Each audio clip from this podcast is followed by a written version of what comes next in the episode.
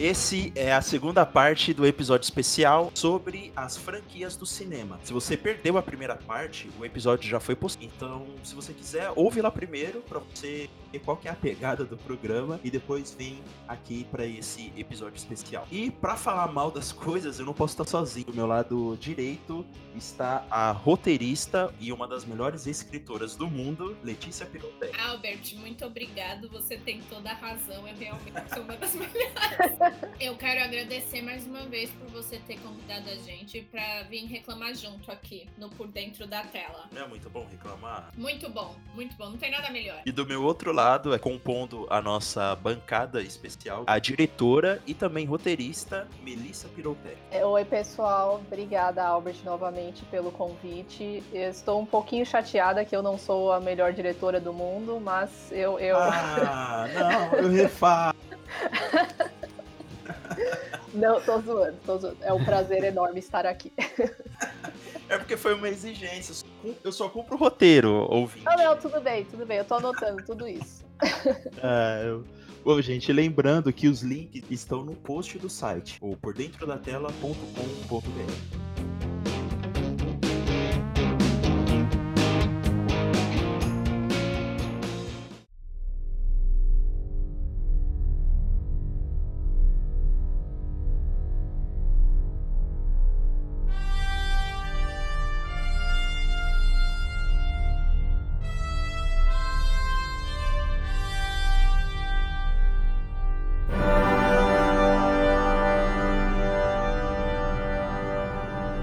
começando de novo por mim, vou abrir esse episódio já num ódio tremendo. Eu até tô respirando aqui melhor porque é realmente uma das coisas mais decepcionantes assim do cinema, pra mim, pelo menos, que é Star Wars. O episódio 4, o episódio 5 e o episódio 6, eles foram criados pra ser uma trilogia fechada, né? Pra ser uma apenas uma história, né? Apesar de ter aquela lenda que o George Lucas tinha a trilogia prequel na cabeça dele, ele Ah, já tá. tinha planejado. Ele poderia ter uma ideia, mas ele não tinha aquilo firme, sabe? É, ele não tinha aquilo firme como ele teve no episódio 5 no episódio 6.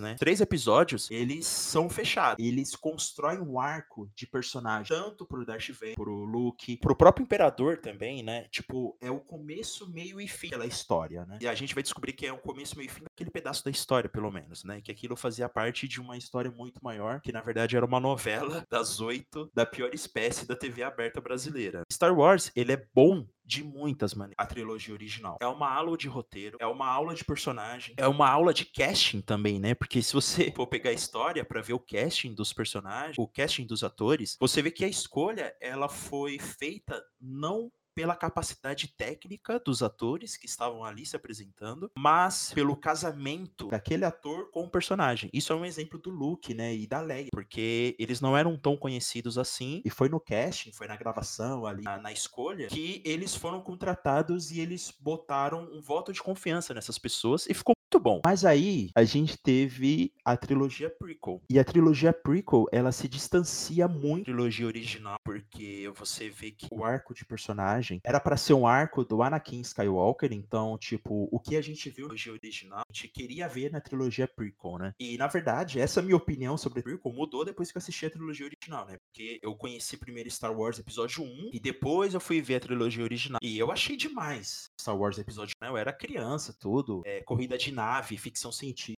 Pra mim, ficção científica no espaço, pra mim já é o melhor filme de todos, sabe? Tipo, mas em Star Wars, tudo aquilo que o George Lucas construiu, é, narrativamente falando, não acontece na trilogia prequel, né? É muito triste constatar isso. Apesar de ser muito legal indo pro lado negro da força. É Uhum. muito bacana, é muito legal. Tipo, ele vai por medo, né? Pelo medo de perder a Padmé, porque o medo que ele já tinha tido de ter perdido a mãe, sabe? Eu não sei como foi a reunião de roteiro dessa trilogia prequel, de como eles queriam estruturar todo esse filme. Mas, por exemplo, o episódio 1 você pode jogar na lata de lixo. Né? É como eles descobrem o Anakin. E aquilo poderia ser muito bem o primeiro ato de um filme, sabe? E só pra, só pra falar uma coisa aqui, desculpa te interromper, Albert. O Anakin é o escolhido, tá? Só pra deixar ah, isso bem sim. claro. Ah, sim, Não é lógico. que vem depois de, desse podcast. Pra deixar bem claro, o Anakin Skywalker é o escolhido É sempre o foi, escolhido. será. É isso que eu tinha pra falar. Tem esse ponto também, né? Tem esse ponto de não respeitar a própria mitologia que eles fizeram. Exatamente. Aí, Sim. como você é apaixonado por guia, né? Você gosta de ficção científica, adora o R2D2, você fica, ah, tá bom, vai, passa. Mas então, a gente tem a trilogia nova.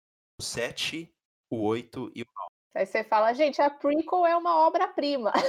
É! Nossa senhora. As prequels são, assim, E é sensacionais. aqui que o podcast começa. É aqui que o podcast começa. E aí, quando vem a trilogia nova, que é quando começa verdadeiramente a... tudo, foi só a introdução do que a gente vai reclamar de Star Wars. Quando vem a trilogia nova, eles viram que a trilogia prequel se distancia daquilo que é a trilogia original. E eles tentam fazer a mesma coisa, só que de uma forma muito pior, muito pior. E isso começa justamente pelo fato do Anakin ser o escolhido. Caraca, bicho, se o Anakin é o escolhido, tudo que ele fez não pode ser desmontado.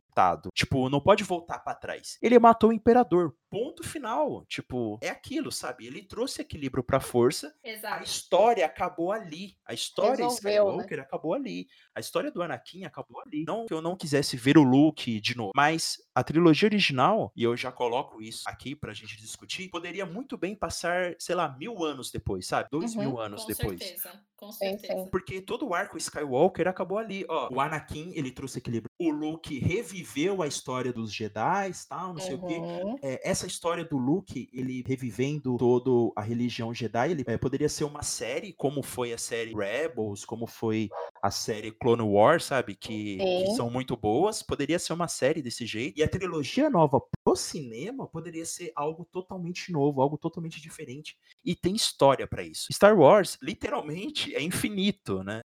Eu poderia contar de várias formas, como eu disse no episódio anterior. Mas se você vai fazer o herói cair, vai fazer um herói pessimista, você tem que fazer isso muito bem e de forma que faça sentido na história, né? A trilogia nova perde muito porque ela quer se conectar demais com a trilogia original, não só na estrutura, mas também nos personagens. Sério mesmo que ela é filha do imperador? Neta, né? Neta. Ela não é só neta do imperador.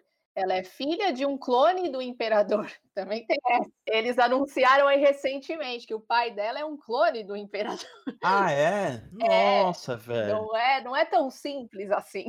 Exato. tava Já bom. tava ruim. pra melhor, já tava não tava bom. Tava nem ruim também. Tava ruim. Agora parece que piorou.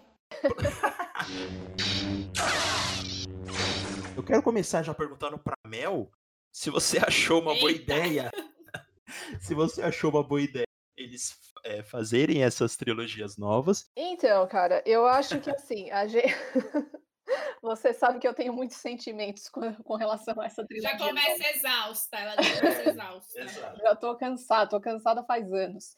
Então, eu acho que a gente cai aí na mesma situação do Exterminador do Futuro que a gente falou no episódio anterior. Precisava continuar a história? Não, não precisava. É, encerrou, encerrou de forma lindíssima, bonitinho, com chave de ouro, não precisava. É, tinha como continuar a história? Eu acho que tinha. É possível continuar a história de uma forma legal? É possível. Se você continuar a história efetivamente, não ficar repetindo tudo que veio antes, que foi exatamente o que eles fizeram. Despertar da Força, mano, é uma cópia em carbono de Uma Nova Esperança. É copiado, Ctrl C, Ctrl V, assim, na caruda. Eles só mudaram os nomes dos personagens. A Rey é o Luke. É, só que, assim, é, sem todo o esforço que ele teve para se tornar um Jedi, porque ela é uma deusa, né? Ela, no primeiro filme, ela acabou de descobrir que a força, primeiro, a força é uma coisa que existe e que ela é sensitiva à força. Mano, ela já tá usando a força para pegar sabre de luz,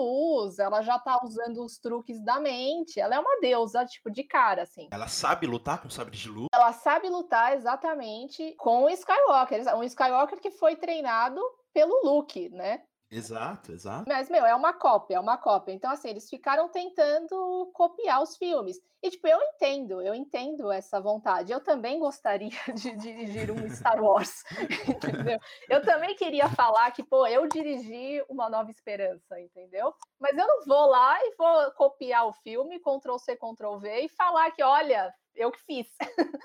Mas nessa trilogia nova, as coisas vão por água abaixo assim, muito fáceis, né? Tipo, nossa, cara, o que eles fazem no último episódio com o Paul, ele tentando se transformar no, no Han Solo, ele é o piloto malandro, não sei o quê. Em nenhum momento ele se mostra malandro. E é só Exatamente, no último episódio que ele, eles colocam uma fera ali pra falar que ele é malandro. Letícia, você assistiu a nova trilogia? Então, pra eu falar no podcast, pra eu poder reclamar, vamos fingir que eu assisti. Tá bom? Eu vi o primeiro, como todos, como todos uhum. os fãs de Star Wars, eu e a Melissa, a gente tava imitando de animação. Vocês foram no cinema? Fomos, Fomos. no cinema. É, eu fui no cinema em todos. Não, a gente. Então. Eu sou beat. Exato, então. A gente foi. A gente ficou com ódio já no primeiro. Porque eu tava gostando de tudo, entendeu? Eu tava mega me divertindo. E isso que você citou do Paul, deixa eu só fazer um adendo aqui, que é muito verdade. O que eu tava gostando é que meio. A Ray era o Luke, certo? O Finn era o Han Solo e o Paul era a Leia. Ah. Todo mundo tava comparando eles assim. Mas enfim. Inclusive, eles iam ficar juntos, né? Então, eu não vou nem entrar porque eu vou ficar irritada. Nem isso me deram, nem isso eles me deram. A gente não viu dois no cinema, porque eu falei, não vou pagar. É, me recuso. Eles desrespeitaram toda a trilogia original. E as prequels também. Sim. Pra quem não sabe, o Anakin é meu personagem favorito de Star Wars, não o Darth Vader, o Anakin. Minha filha vai chamar Anakin, o povo do grupo, gostando ou não, vai chamar Anakin. Povo sim. do grupo.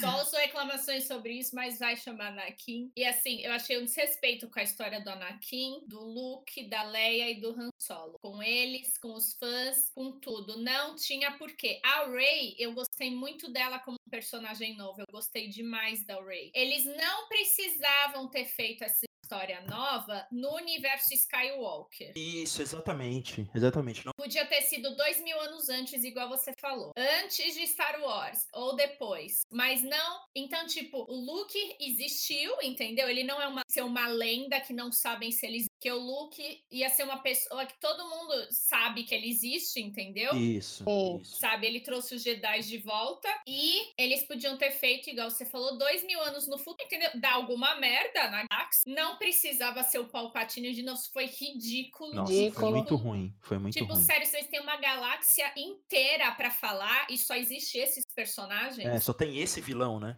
Exato, Exato, só tem os Skywalker e só tem o Palpatine e o Darth Vader. São só essas pessoas que existem. Rogue One não tinha nada a ver com os Skywalker, nada a ver. Foi uma puta história, os personagens eram super legais, teve até robô novo, tem nem o R2D2, nem o C3PO no Rogue One. E eles conseguiram fazer todos os personagens mega carismáticos, umas puta cena de ação boa, entendeu? Teve a cena do Darth Vader que foi espetacular, aquela cena. Para mim, a melhor cena de todos os filmes de Star Wars é aquela cena do Darth Vader no corredor. E eles fizeram tudo bonitinho antes da trilogia original, não estragaram absolutamente absolutamente nada, contaram a história que eles queriam contar e foi isso. Essa é a minha opinião. Então, me pareceu que eles pegaram Rogue One e falaram: ah, olha, que legal, muito, mas a gente vai fazer tudo diferente, tá? Então, tipo, eles ignoraram as coisas boas de Rogue One. Ignoraram que eles poderiam fazer alguma coisa diferente, totalmente inovador, sabe? Mas não, eles insistiram naquilo que já tinha dado certo. E realmente já tinha dado certo, mas bola pra né? Porque, tipo, por que, que eu gosto de Rogue One? Porque Rogue One, ele expande e aprofunda o universo sem mexer no que veio antes. É por isso que Rogue One funciona. Essa trilogia nova, ela foi construída na base de destruir tudo que veio antes. De tentar copiar e ao mesmo tempo destruir tudo que veio antes, né? E assim, tipo, as prequels, eu acho que de um ponto de vista narrativo, elas funcionam muito bem. Porque, por exemplo, se eu chego para você e eu, eu vou te contar sobre o que, que vai ser a história das prequels, entendeu? A gente fala, meu, ó, eu vou. Vai ser aí a origem da história do Darth Vader, entendeu? A gente vai ver que foi escravo quando ele era criança. Para virar um Jedi, ele teve que abandonar a mãe dele, que também era escrava. Tipo, se eu te falo tudo isso, faz todo sentido, concorda? Você fala, puta, meu, perfeito, né? Tem pano pra manga nisso aí. Tem pano pra manga, exatamente. Só que as prequels, elas tiram o peso de toda essa narrativa, né? E elas deixam ela muito boba, porque no fim, nas prequels é muito bobo, né? No primeiro filme, no segundo filme, tem coisas muito significativas que acontecem, mas a execução delas, a forma como essas coisas são apresentadas, elas são apresentadas sem impacto nenhum, sem peso nenhum. É, com exceção ali da cena no segundo filme, que eu acho que é muito boa, quando o Anakin encontra a mãe dele e ela morre nos braços dele. Aquela cena Sim. eu acho muito boa. É, muito o bom. resto é tudo muito bobo, né? O, a relação ali amorosa entre ele e a Padmé é muito novelinha, como você falou, né? Novela das oito. Então, tipo, ficou tudo muito bobo. Vingança do Sith eu gosto muito. Vingança do Sith eu senti que teve esse peso que eu achava que ia ter em toda a trilogia. Eu gosto bastante. Mas ainda assim falta, ainda assim falta muita coisa que eu acho que Guerras Clônicas e Rebels consegue preencher. É, eu acho que Guerras Clônicas meio que redime as prequels para mim. Eu gosto muito de Guerras Clônicas. E só um adendo aqui para todo mundo que fala mal do Hayden Christie, tá bom? Ele fez o que ele podia com o que, ele, com que, ele que deram para ele, tá bom? Ele é o Anakin perfeito e só agora as pessoas estão reconhecendo isso e estão enaltecendo o Hayden Christensen maravilhoso, melhor Anakin. Pois é, é só nós, isso que eu tinha nós, nós, estamos aqui desde o início. Exato. É, mas eu gosto dele, eu gosto dele. Eu, eu acho que ele funciona no Sim, eu também acho. Tipo, principalmente nos momentos em que eu percebo que assim, eles deram alguma coisa para ele trabalhar, que nem, por exemplo, essa cena com a mãe. Eu acho que ele tá incrível nessa cena com a mãe, sabe? Então, tipo, eu gosto bastante dele. E as sequências, meu, é o que a gente falou. Tipo, eles resolveram, meu, vamos destruir tudo que veio antes. E o que eu acho engraçado das sequências é que, assim, eles destroem os originais, eles destroem as prequels e eles destroem a si mesmos, né? É, os próprios personagens, sim. Os próprios personagens, exatamente. Porque as poucas coisas que Despertar da Força fez bem, que é o que a Leika falou, os personagens novos que foram introduzidos eram incríveis. Gostei muito da Rey, gostei muito do Finn, do Paul. Aí, os últimos Jedi pega pega e destrói tudo que foi construído em Despertar da Força, o que funcionou em Despertar da Força, os últimos Jedi destrói. E a única coisa que os últimos Jedi fez certo, é, Ascensão Skywalker pega e destrói também. A única coisa que os últimos Jedi fez certo. A Rey não era relacionada com ninguém, ela não era parente de ninguém, ela era uma pessoa aleatória, comum, totalmente comum da vida, como qualquer um de nós. Aí a Ascensão Skywalker foi lá, ah, não, ela é neta do Palpatine e agora ela é Skywalker também porque ela vai assumir o nome. Gente, todo o ponto de Star Wars é que a força está em todos nós. Todo mundo. Isso. Independente de onde você veio, se você é uma pessoa boa, se você é uma pessoa esforçada, que tem seus valores, você pode treinar para ser um Jedi, entendeu? Mesmo se você não tiver família, se você, tipo, você é uma sucateira, mas a força, ela acredita em você, sabe? Porque os Skywalkers, eles são tipo a família real de Star Wars. Certo? Exato, exato, isso. Então, isso. tipo, nem todos podem ser um Skywalker. Queríamos ser? Queríamos, mas não somos. E todo esse, tudo isso fica estragado, porque, tipo, ah, não, ela é relacionada com o Palpatine, que é mega ultra blaster poderoso, sabe? É por isso que ela também é fodona. Tipo, mano. Não, e o que é ridículo é que, assim, não tem motivo nenhum pra essa conexão familiar, é, a não ser que, meu, eles assistiram os originais e eles falaram, bom o Luke é filho do Darth Vader, então a Rey também tem que ser filha do vilão. Tipo, é só por isso, é só para fazer a mesma coisa que já foi feita, entendeu? Mas também no último episódio a gente tem o beijo da Rey com o Kyle, sabe? Nossa senhora. É muito ruim, porque justamente estava sendo muito legal deles serem. O Kyle é... Ron. Kyle Ron, o quilograma. Então, tava sendo muito legal esse arco que eles construindo, eles serem amigos, de o interesse deles serem é, algo, ma é, algo maior do que apenas amoroso, sabe? E aí, quando eles se beijam no final, se você é, sabe que eles vão se beijar no final e reassistindo essa nova trilogia, você percebe que entre eles não tinha uma coisa, uma coisa diferente de amor. Era só tesão reprimido. E isso é muito triste. Isso é eles muito triste, sabe? É, então, sabe, isso é muito triste.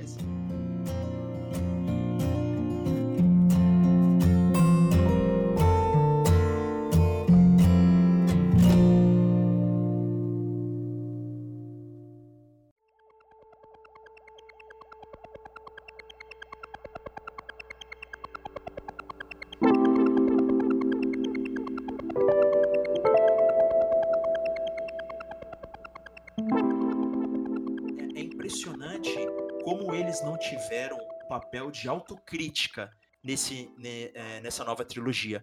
Como não teve ninguém que falou, ah, gente, eu acho que isso tá, tá um lixo, vai dar merda isso aí, é melhor a gente não fazer. Ah, não, faz, faz, faz, sabe? Tipo, é, a gente sabe que isso acontece, isso a gente tá dois episódios reclamando disso, mas é, é muita burrice, é burrice, é quase inacreditável. Ô, ô Mel, o que você Oi. faria de diferente nessa nova trilogia? Tudo. Assim? É, puta, cara, tudo, né? O que, que eu não faria de diferente? É assim, eu acho que eles teriam se beneficiado se eles tivessem seguido, tipo, se eles queriam mesmo seguir os. Não, vamos continuar com os Skywalker, entendeu? É, eu acho que eles teriam se beneficiado de pegar algumas partes aí do universo expandido, entendeu? Porque o que, que acontece no, no, universo expandido? A Leia e o, e o Han Solo, eles têm três filhos, se eu não me engano. Dois meninos e uma menina. E um dos meninos, o, acho que é Jason Solo, o nome dele, ele vai pro lado negro. Isso não acaba com o casamento deles. Pelo contrário, é aí que eles se unem pra, não, a gente vai trazer ele de volta, entendeu? Faz muito sentido, faz muito sentido. Exatamente. A gente viu essa construção do relacionamento entre a Leia e o Han Solo. Então, a gente sabe que, meu, eles não são essas pessoas. Eles não vão se separar aí por causa de um problema. E eles com certeza não vão se separar quando o filho dele tá precisando de ajuda. Então, ah, não, a gente quer fazer aí. E o, filho... Luke, e o Luke não vai se isolar numa ilha. Exatamente. Entendeu? E, e largar eles dois e o sobrinho dele aí. Exatamente. Exa não, assim, o, a, o personagem do Luke foi totalmente assassinado, né? Porque nenhuma das atitudes dele faz o menor sentido, o menor sentido. É assim, a gente tá falando de um homem que não desistiu do Darth Vader. Exato, é, do imperador, né? Que já tinha, já tinha matado milhares e milhares. Exatamente, meu, literalmente um genocida e um assassino em massa e ele não desistiu dele. E aí eles querem me convencer que ele é, vai desistir do sobrinho dele, sabe? Filho da irmã dele com o melhor amigo dele, ele vai desistir dele e vai largar todo mundo à própria sorte. É muito, é muito absurdo, é completamente absurdo, assim. Então, tipo, eu mudaria todas essas coisas, entendeu? Eu mudaria todas essas coisas. Eu faria eles todos lutando juntos. Porque não me incomodaria se os três tivessem morrido nessa trilogia nova, se eles tivessem morrido lutando juntos, lutando juntos para proteger alguma coisa, para proteger um futuro aí, entendeu? Eu não teria me incomodado deles morrerem passando a tocha se eles tivessem morrido todos juntos. Eles jamais teriam cada um indo para um canto, entendeu? Desistido de tudo. Ah, foda-se, se vira aí, sabe? Alguém tem mais alguma consideração sobre as minhas considerações são: assistam Rogue One, assistam Clone Wars e assistam The Mandalorian. The Mandalorian, agora na segunda temporada, para quem gosta de Clone Wars, vai entrar a Zocatano, Tano, que eu sei que muita gente gosta dela, que ela é a padawan do Anakin. Então assistam, deem audiência pro The Mandalorian. Exatamente. Excelente.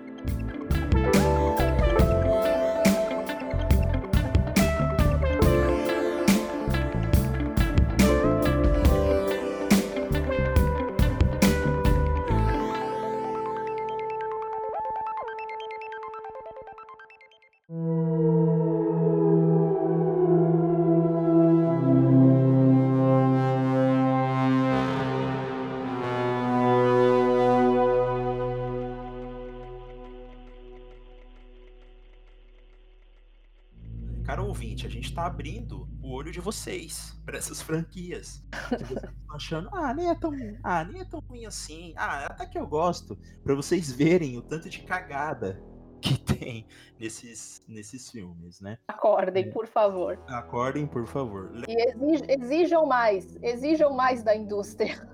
Não se contentem com migalhas. Isso, isso. Mesmo parecendo que a gente está fazendo pouco, mas a gente um dia vai mudar ela. Pode, pode ter certeza.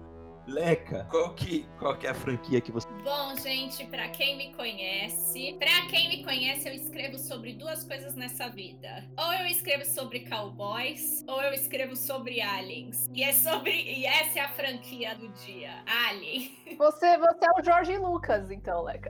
É verdade. Indiana Jones e Star Wars. É, eu só escrevo sobre cowboys gays e aliens. Só. Só isso que eu sei fazer nessa vida. Então, gente, vamos falar de uma das minhas franquias favoritas nesse mundo, que é Alien. Na verdade, não, porque, né?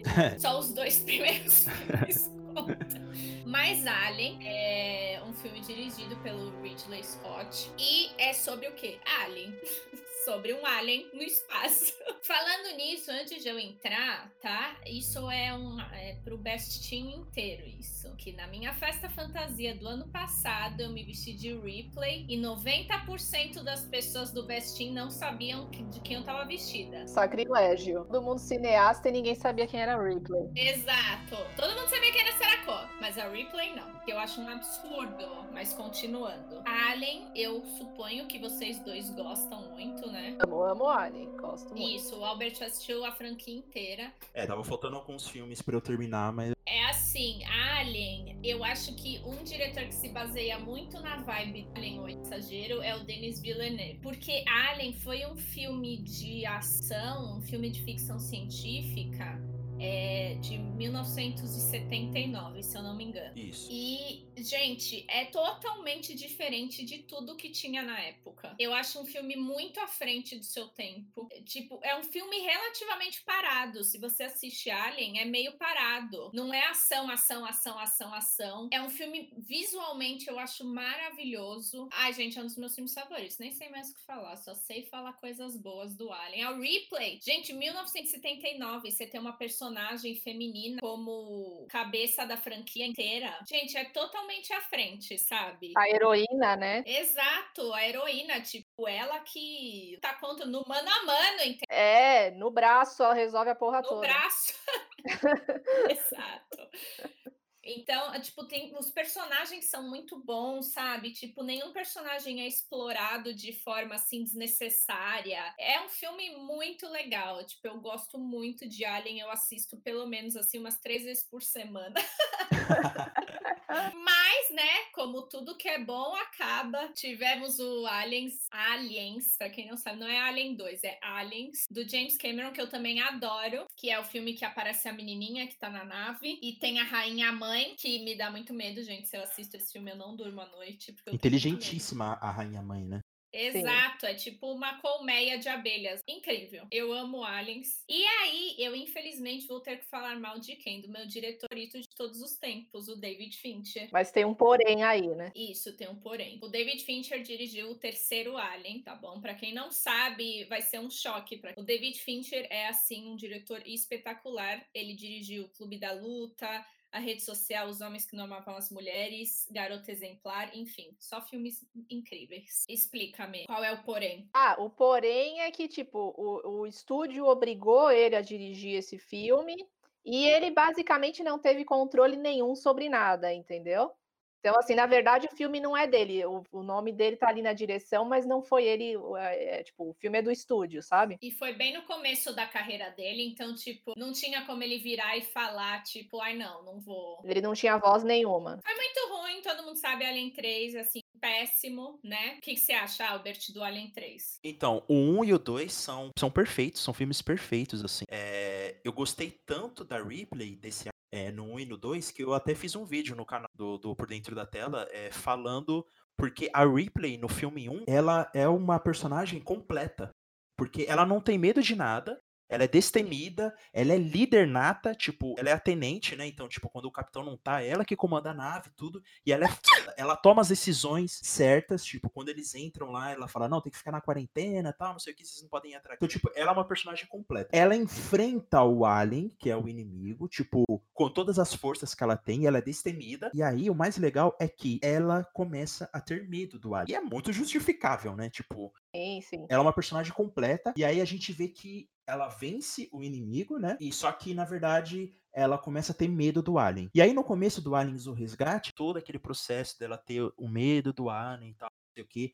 E aí ela vai de novo lá para uma. E aí, Nesse, no 2, ela se redime, ela se liberta de todo o medo que ela tem do Alien, sabe? Quando ela vai resgatar a menina, a Newt, tipo, ela deixa todo o medo de lado e ela fala, não, agora eu. E ela encara de frente, ela entra no ninho da rainha e resgata a menina de dentro, sabe? Sim, e tipo, o que, o que eu gosto é que, tipo, a Ripley é a rainha, entendeu? Ela é a alfa. Verdade, nossa, não, não tinha pensado nisso, muito legal. No 3 começam os problemas, né? Eu entendo a premissa do 3, só que para mim já não, não poderia, é, apesar da premissa ser legal, tipo, do Alien tá na prisão e, e a Ripley ter que enfrentar ele de novo, mas eles cometem o de matar os personagens muito legais que a gente no 2 fora da tela, né? Exato, faz tudo que o anterior fez, né? Todo o esforço desfeito. Então, e aí no 3, é, eu entendo a premissa que eles tentaram, é, que eles tentaram fazer, né? Só que quando eles matam os personagens fora da tela, que são os personagens muito maneiros, que são apresentados no 2, que foram importantes para o desenvolvimento da Ripley, eles começaram a errar aí, né? Porque é, peraí, a personagem ela já superou tudo isso, sabe? Tipo, ela é muito foda. E realmente, no filme 3, ela continua sendo foda, ela continua desconfiada de que o Alien poderia estar dentro da Newt, né? Mas aí não. O Alien está dentro dela e é uma rainha.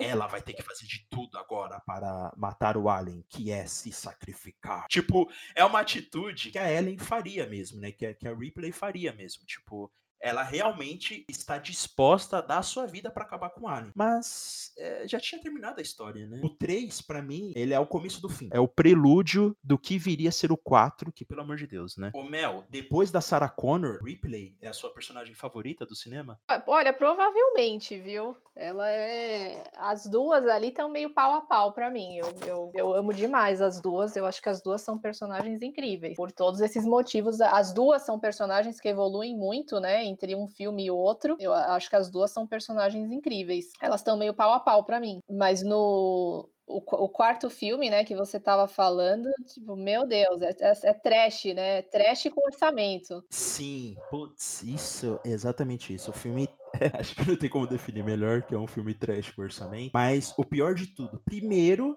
que a Ripley é um clone, né? E ela não é qualquer clone, ela é o oitavo clone. Nossa, que demais! Que ideia sensacional! Ela é um híbrido de alien e, e, e ser humano. Não, o próprio cientista fala no filme: ah, foi um resultado inesperado da mistura genética entre o ser humano e o xenomorfo. Ela tem superpoderes agora. Não, e tem todo aquele lance do, do, do alien lá meio que ser filho dela. É, Nossa! Puta, cara! É, não não. Tipo, gente, é a mesma coisa, tipo. Ela fala no filme, eu sou a mãe dele. A Ripley nunca diria isso, velho. Nunca, nunca, nunca. Não, e é tão absurdo. É a mesma coisa, tipo, você engravida e você dá a luz a uma barata, entendeu? Ai, não, essa barata é a minha filha. Tipo, meu, não, pelo amor de Deus. Essa barata. Essa barata é meu filho, eu amo ela. A própria Sigourney River ela tá cansada. No filme 4, várias cenas, vários closes, dá para ver no rosto da atriz que ela tá cansada. Ela fala: "Mano, isso aqui é uma merda. A Ripley nunca faria isso, nunca, nunca". O 4 é um filme muito ruim. É um exemplo de morte de personagem, né? Eles matam uma personagem. É assim, mas todos precisamos comer, né? Exato. A gente precisa trabalhar, precisa pôr pão na mesa. Todos precisam... Muito bom isso. Eu nunca culpo os atores, gente, por aceitar, é. nunca. Eu sempre culpo os escritores e o diretor, sempre. Era, eu só queria fazer um adendo aqui sobre o quarto, que, tipo, apesar, tipo, de ser um lixo, eu ainda acho um filme muito divertido. Tipo, eu me divirto assistindo. Nossa, eu adoro assistir. É, eu me divirto muito. E eu tenho que dizer que aquela cena embaixo da água, eu acho sensacional legal. É legal, essa cena é legal mesmo. Vamos enaltecer as coisas boas também para os ouvintes. Crédito onde ele é merecido, né? E aí entramos Prometeus. Eu tenho muito para falar sobre Prometeus, a Melissa sabe.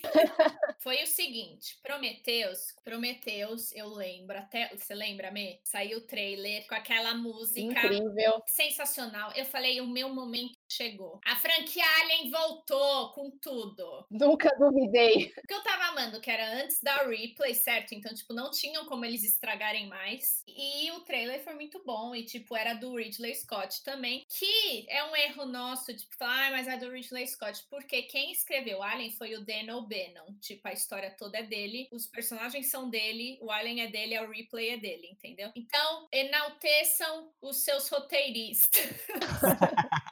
O Ridley Scott só executou. O, exatamente. Então, ok, a gente tá feliz porque era do Ridley Scott, né? E aí foi lá. Gente, é assim. O filme é ruim?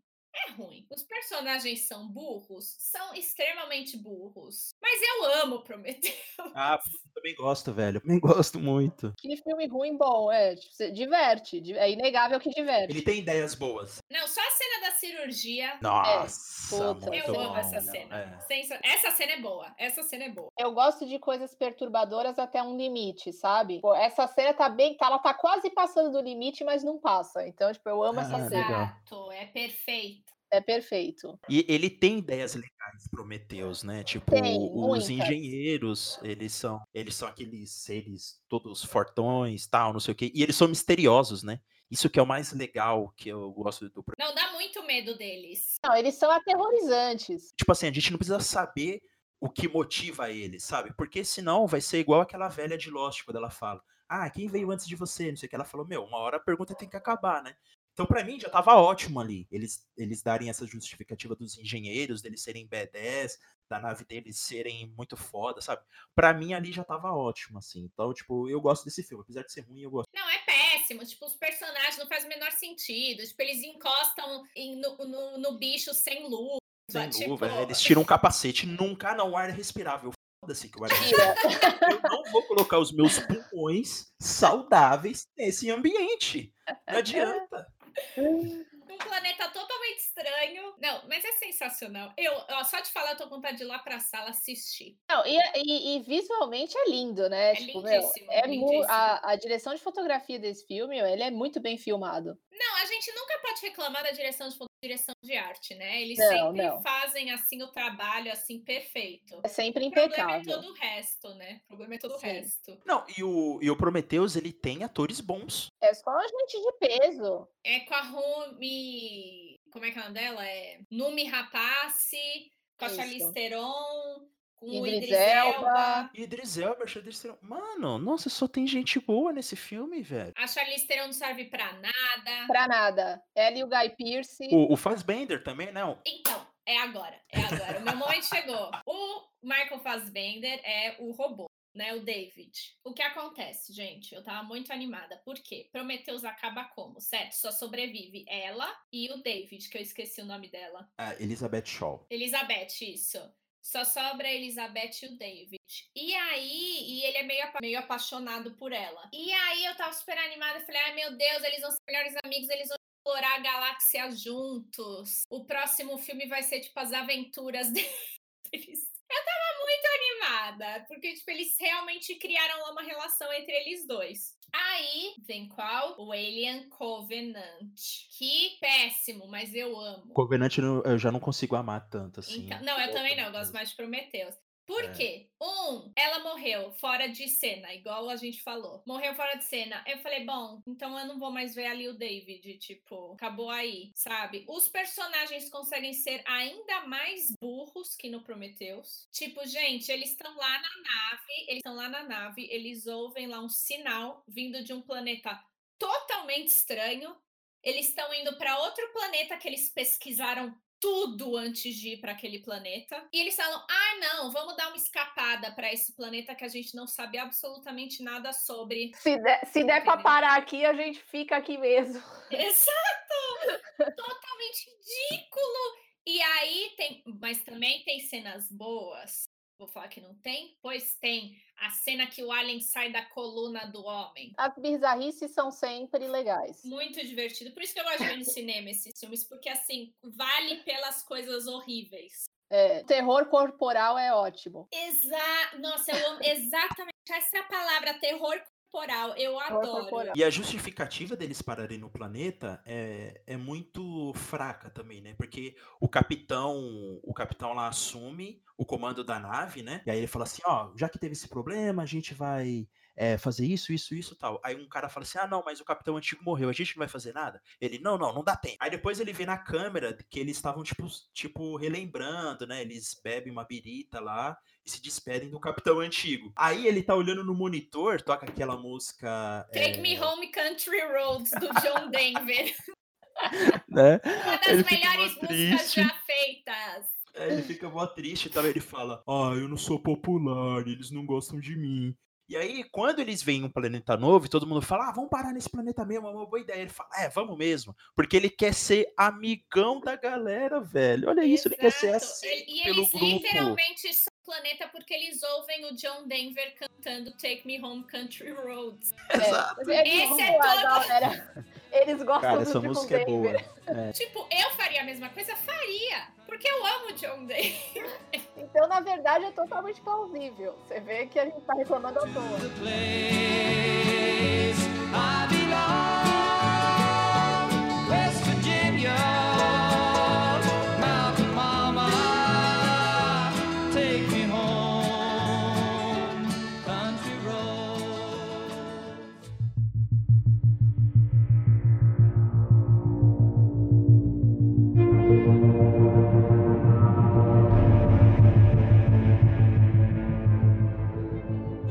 Uma dúvida é, nessa franquia inteira se era a intenção dos engenheiros é, fazerem o Alien ou eles criaram o patogênico e aí o patogênico que criou, que originou o Alien, sabe? Tipo, foi uma coisa sem querer, assim. O que eu entendi é que é meio que acontece no- nas Montanhas da Loucura, do HP Lovecraft.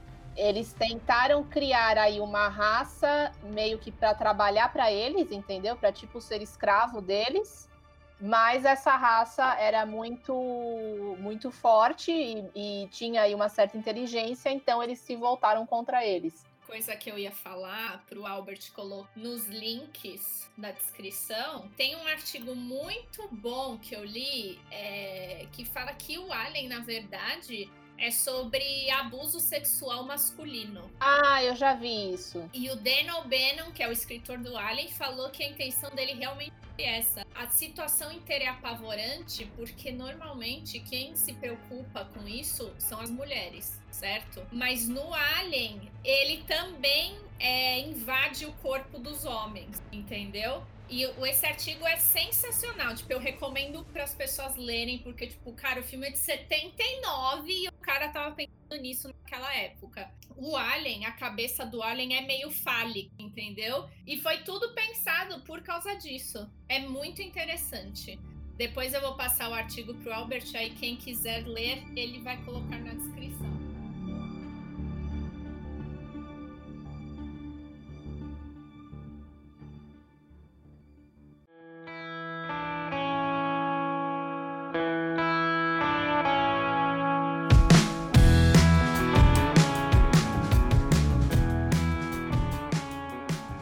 Como a gente já falou, a gente tá muito no espaço, né? A gente tá muito no espaço, estamos viajando demais. É, e agora, a gente. a- o assunto que a Mel vai trazer aqui pra mesa, na verdade, é o que está por trás de tudo isso, né? Porque eu acho que de todas as franquias que a gente falou, esse conglomerado, ele possui todas, né? É impressionante que ele tem em suas mãos esse poder. Vai lá, Mel. Quem que, quem que você traz pra mesa pra gente falar bem, falar bem? Falar bem, só elogios. É, não, é com muita alegria que eu apresento aí os remakes em live action que a Disney está fazendo dos, dos desenhos clássicos, né? Das animações clássicas. Eu achava que a gente ia falar de coisa boa mesmo. eu fiquei animada, eu falei, ai, vamos acabar numa feliz. Mas não. Vamos acabar com esperança. Então, mas eu vou falar aí dos remakes em live action das animações clássicas da Disney, que, é, na minha opinião, com exceção de Cinderela, são todos um desastre absoluto. A Bela e a Fera também não. Eu nem o Be não, Bela e a Fera acho que é o pior de todos, cara. O- Qual que é o meu problema aí com esses esses remakes em live action? É que a impressão que eu tenho deles é que eles são a, a, a versão aguada dos, dos filmes originais, sabe? É tipo é tipo gelo com coca, não é coca com gelo. Sabe quando você vai no restaurante eles te dão tipo a coca com uma tonelada de gelo? Definiu bem. né? Tipo, é basicamente água e tem um, um- Você sente ali um cheiro de coca. né? Esses filmes, esses remakes pra mim são isso. Porque, tipo, a maioria deles é, tipo, é igual, né? A história é a mesma. Rei Leão é quase que quadro a quadro a mesma coisa, só que não tem assim zero zero impacto que o o desenho causou. Tipo, parece que tudo que funciona no desenho, nesses, nesses live action, se perdeu totalmente. Então, assim, todos os elementos estão presentes, mas a execução é sempre muito ruim, né? Então, assim, começando, bom, começando por Malévola, né, que acho que foi um dos primeiros, aí foi Malévola. Na verdade, começou com Alice, né? Que Alice é- essa onda desses filmes super coloridos, super exagerados, começou com Alice, né? E que Alice, meu Deus do céu, foi um banho de água fria, né? Que eu, eu gosto muito do, do desenho, porque eu acho o desenho meio perturbador. E aí, quando anunciaram que o Tim Burton ia dirigir Alice, eu falei, gente. Per- Perfeito, né? O Tim Burton nasceu para dirigir Alice. Esse filme foi, foi feito para ele. E, nossa, e aí foi aquele carnaval, né? Aquele carnaval que, meu Deus, aquele filme acabava. Eu fui assistir com a Leca no cinema. Assim, não tinha fim, não tinha fim. Tipo, eu sinto que eu ainda tô assistindo até hoje aquele filme. Porque, tipo, muito ruim, muito ruim. É, Aí depois veio Malévola, que, meu, Malévola é assim, ela é a minha vilã favorita da vida inteira. Eu acho ela extremamente assustadora. Eu tenho muito medo dela, tipo, até hoje eu assisto o desenho, eu tenho medo da Malévola. O nome dela quer dizer maldade. E aí eles vão e eles me fazem uma história de redenção pra ela. Gente, não, não. Eu não quero ver a Malévola, sabe, ficando boazinha e virando amiguinha da Aurora, pelo amor de Deus. E a gente assistiu Bela Adormecida recentemente, tipo, o desenho. E mesmo assim, a gente viu o quê? Duas semanas atrás de novo? E mesmo assim dá medo até hoje. Sim, sem dúvida. É, é, a, a execução toda, a forma como eles apresentam ela em cena, meu, dá muito medo. A música, é, dá muito medo dela. E aí, meu, no, no filme eles me botam ela lá, e qual, qual que é a maldade dela? Ah, ela faz as fadas puxarem o cabelo uma da outra. Ai, meu Deus, não. e, e- e é Frozen, né? Malévola, na verdade, é Frozen, né? Tipo, eles pegaram a premissa de Frozen e colocaram. Porque Frozen deu dinheiro, então bota na Malévola também. Porque o lance todo lá do beijo, do verdadeiro amor, é a mesma coisa. Tipo, não é o príncipe que salva a Aurora, é a Malévola, porque agora a Malévola ama a Aurora, então é o beijo da Malévola que salva ela. Esse, negócio da Disney fazer live, os live actions é, de histórias já consagradas, né? A intenção de você apresentar isso para um novo público, ela é boa, né? Porque até porque, é, como é uma empresa, é um negócio, você tem que atrair mais consumidores para a sua marca. Só que o erro está justamente contar a mesma história, porque talvez aquilo foi contado de uma forma tão excelente num desenho que se você mudar de mídia, você muda você, você mata a história, sabe? Você mata aquilo. É, o que eles poderiam é, ter feito é pegar essas histórias e expandir ou contar outras histórias, né? Mas foi não? isso que Cinderela fez, por isso foi tão bom Cinderela. A segue a mesma premissa, entendeu? Mas eles mudaram e modernizaram muita coisa. E, tipo, ficou muito bom por causa disso. Muita gente não gosta do Cinderela de 2015, mas, tipo, a gente ama, sabe? Eu acho lindo. É um, é um filme muito gostoso de assistir. E o vestido dela é maravilhoso. Mil vezes melhor que o vestido da Bela, que foi horrível. O da Bela, meu, parece uma fantasia de, sabe, de lojinha da 25. É, da cara. 25. A não ser que você queira contar, é, fazer esse filme live action, expandir o universo e não necessariamente contar a mesma história, é, não, não vai dar certo. Não ia dar certo mesmo, sabe? Aladdin, o Rei Leão, eles pegam tudo isso e tentam contar a mesma história. Cara, não vai dar certo. É, Eu nem sei se Rei Leão dá pra você expandir o universo, nem sei se Aladdin dá pra você expandir o universo, mas se você é, vai com uma intenção diferente dessa, é fadado a dar errado, sabe? E isso me preocupa muito com Mulan, né? Nossa, muito. Porque o filme é perfeito, né? A animação, o desenho é perfeito. Sim, eu tenho quase certeza. Tipo, eu tô indo com expectativa zero, entendeu? Porque eh, todos os filmes até agora foram tão ruins que, tipo, eu quero ver, porque, meu, eu amo Mulan, sabe? Sim, eu acho que lógico. daria pra fazer um negócio super legal, mas assim, eu duvido, eu acho que é o que eu tô falando, vai ser, vai ser a versão diluída, vai ser o gelo com coca aí. Tudo, tudo, tudo que funcionou no, no, no desenho vai, tá, vai ser apresentado, assim, com 10% do impacto no filme,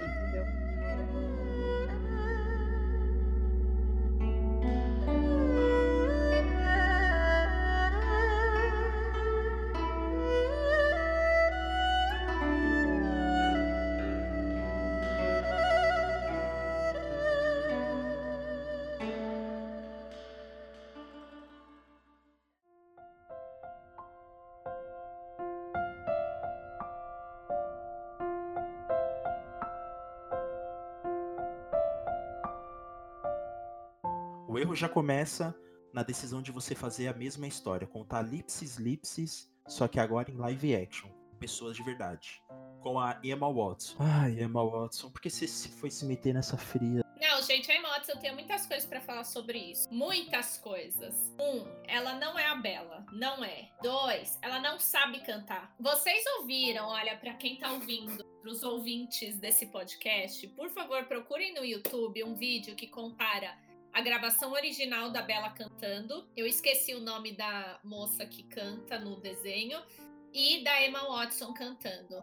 Tipo, é uma comparação o vídeo. Gente, o autotune da Emma Watson, da vergonha. Da vergonha. Estourando, né? É um musical. Tipo, é um musical a Bela Fera.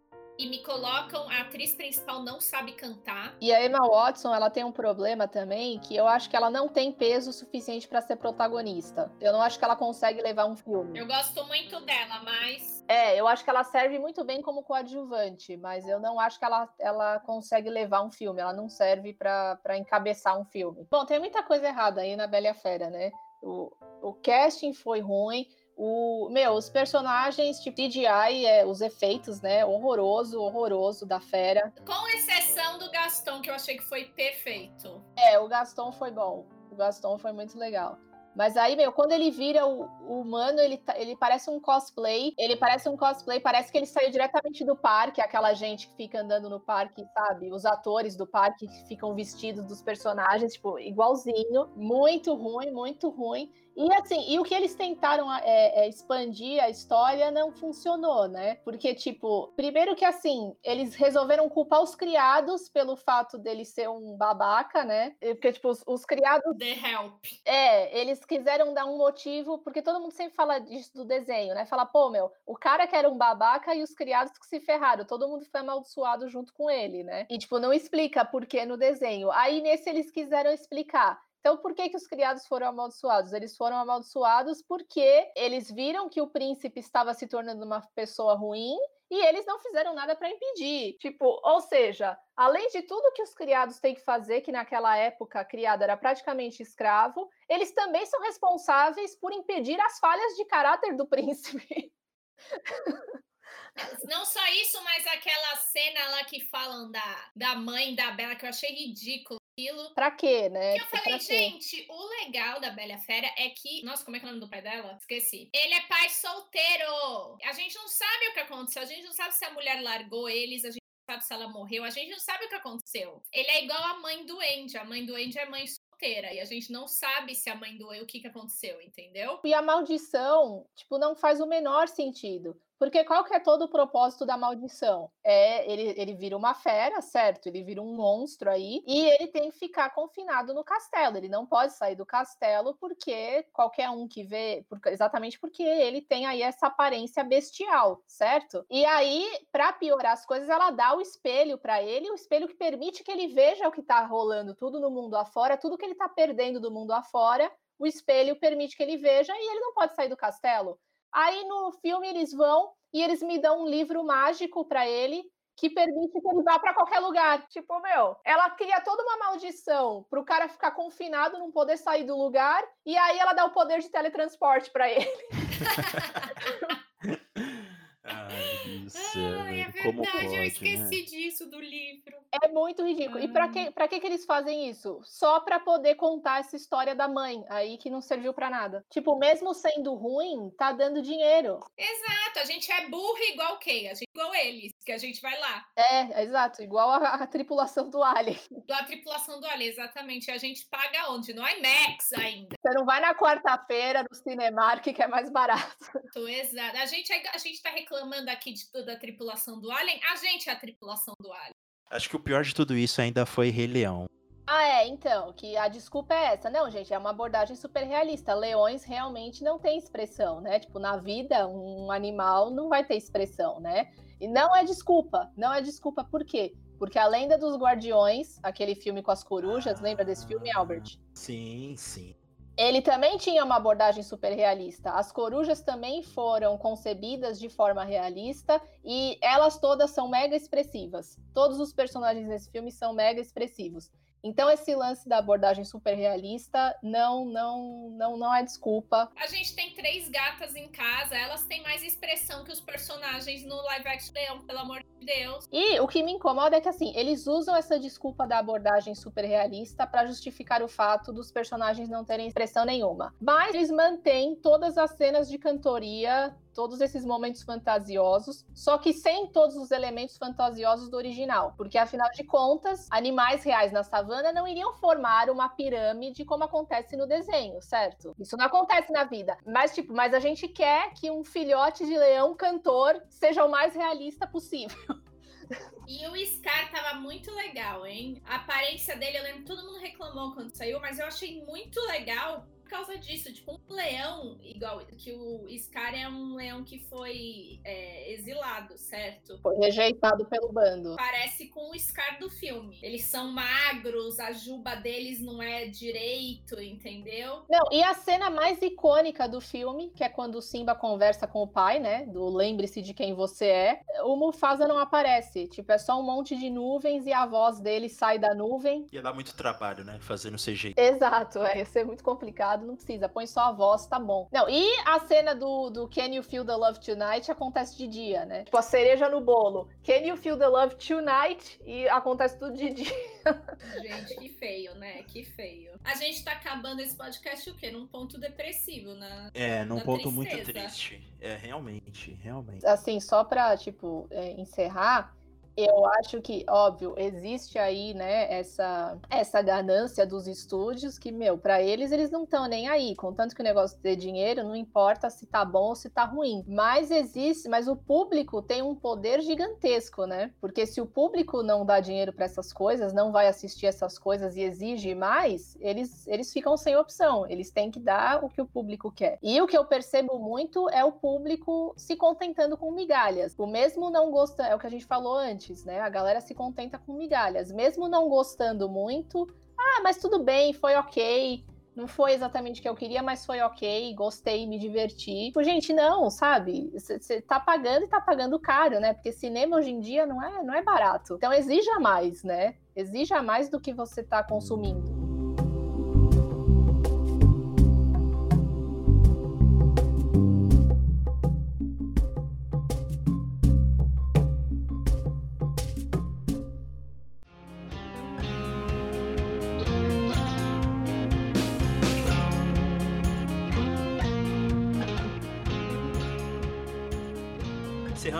Episódio, como que as pessoas podem encontrar vocês? Se vocês têm um podcast, A gente tem o Chapirou Técnico, que é o nosso podcast, onde a gente reclama de várias coisas também. Elogiamos várias também.